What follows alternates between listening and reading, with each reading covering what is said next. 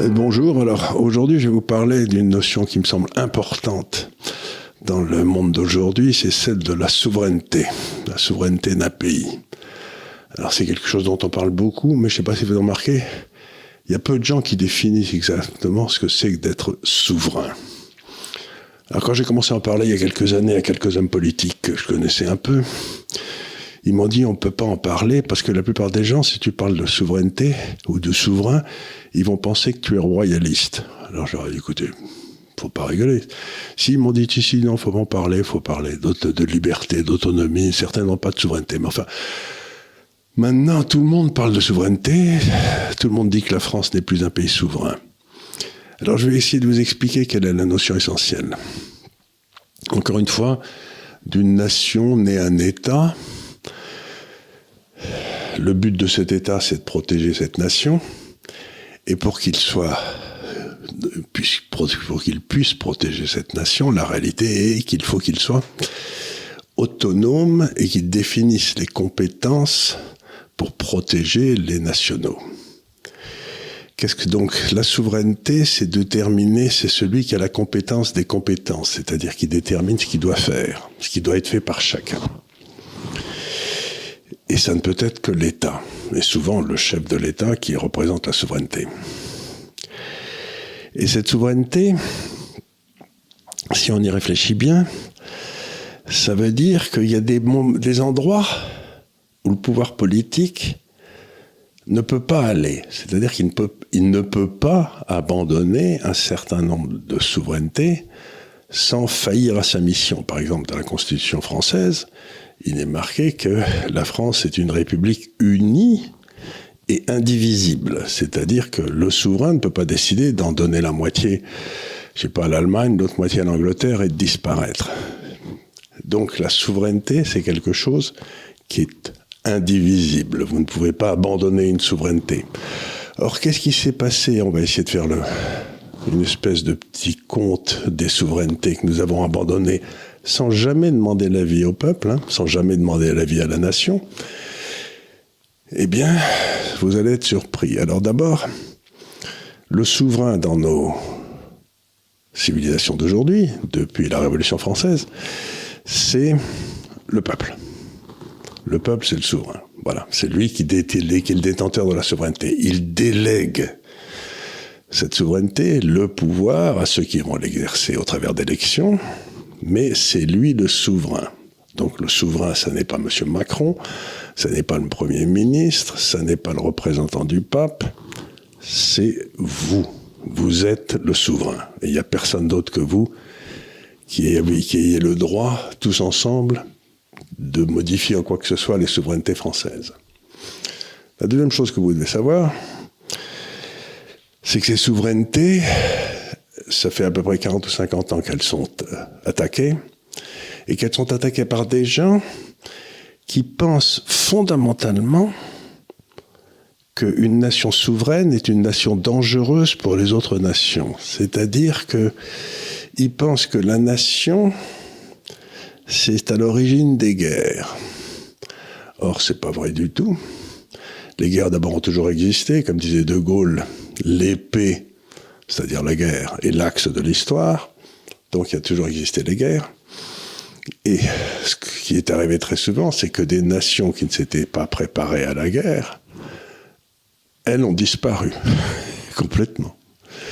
Donc encore une fois, si vous voulez, il ne faut pas confondre nation et guerre et nation et souveraineté et guerre. C'est pas parce que vous avez abandonné vos souverainetés que vous allez survivre.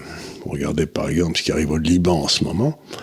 Ils ont abandonné toute leur souveraineté depuis 40 ans et c'est un pays maintenant qui est en train de disparaître.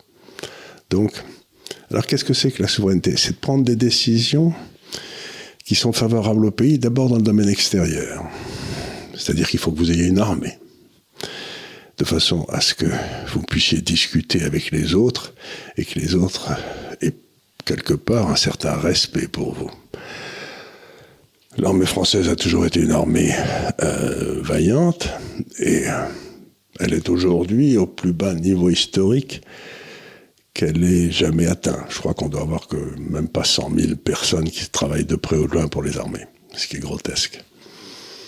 Donc cette armée, De Gaulle avait tenu absolument à ce qu'elle sorte de l'OTAN, l'organisation du traité de l'Atlantique Nord. Parce que si, si, nous avions une armée et que nous suivions la diplomatie des États-Unis, ben, euh, les étrangers ne voyaient pas très bien d'ailleurs pourquoi on avait, on avait besoin d'une armée et pourquoi ils devaient discuter avec nous, puisque de toute façon on prenait les ordres aux États-Unis. Bon, Sarkozy a décidé de rejoindre l'OTAN. Ça a été une de ses forfaitures. La première, ça a été sur le traité de Lisbonne, mais j'y reviendrai. Donc, la première des souverainetés, c'est la souveraineté militaire, par laquelle le monde est un monde dangereux. Civis pacem parabellum, disaient les Romains, ce qui veut dire si tu veux la paix, prépare la guerre. Si tu prépares pas la guerre, tu l'auras. La deuxième, c'est sur son territoire, vous avez une souveraineté juridique. C'est-à-dire que seules les lois établies par les représentants de la nation s'appliquent sur le territoire.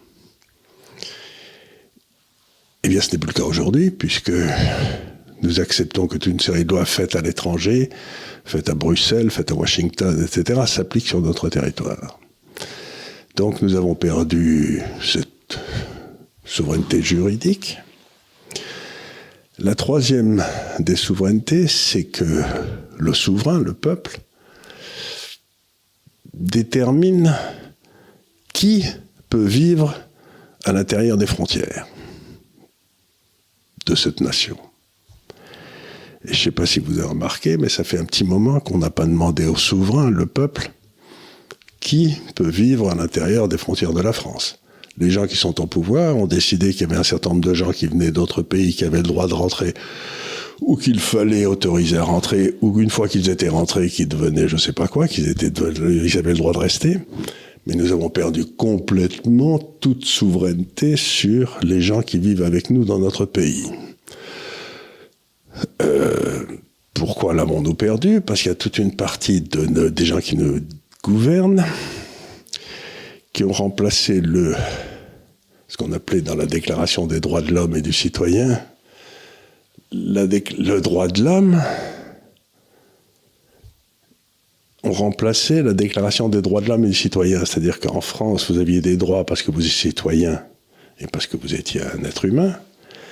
Aujourd'hui, vous avez des droits parce que vous êtes un homme qui est né n'importe où. Donc autrefois, les droits que vous aviez en France venaient du fait que vous étiez citoyen.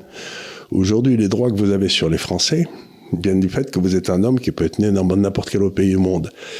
Ce qui veut dire que vous avez perdu votre, la souveraineté que vous aviez en tant que Français de déterminer qui avait des droits sur vous.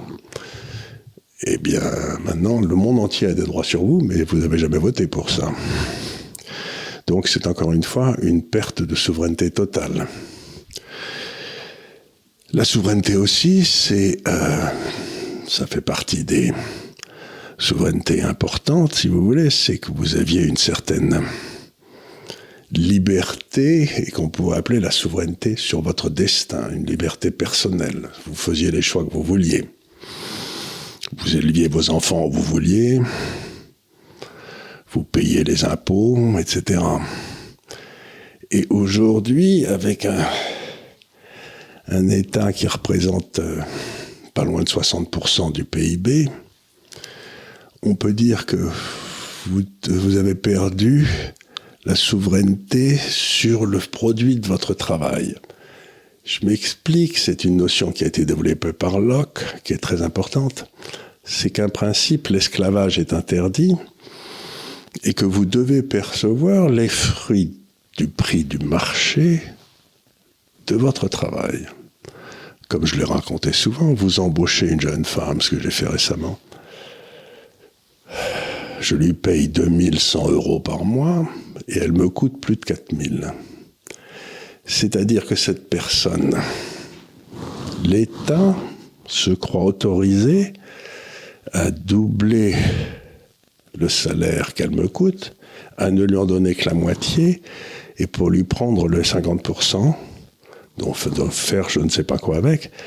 Et en plus, si vous voulez, elle va payer la TVA sur les, dépenses qu'elle va faire, et elle va payer aussi des impôts sur les 2100 qu'elle touche.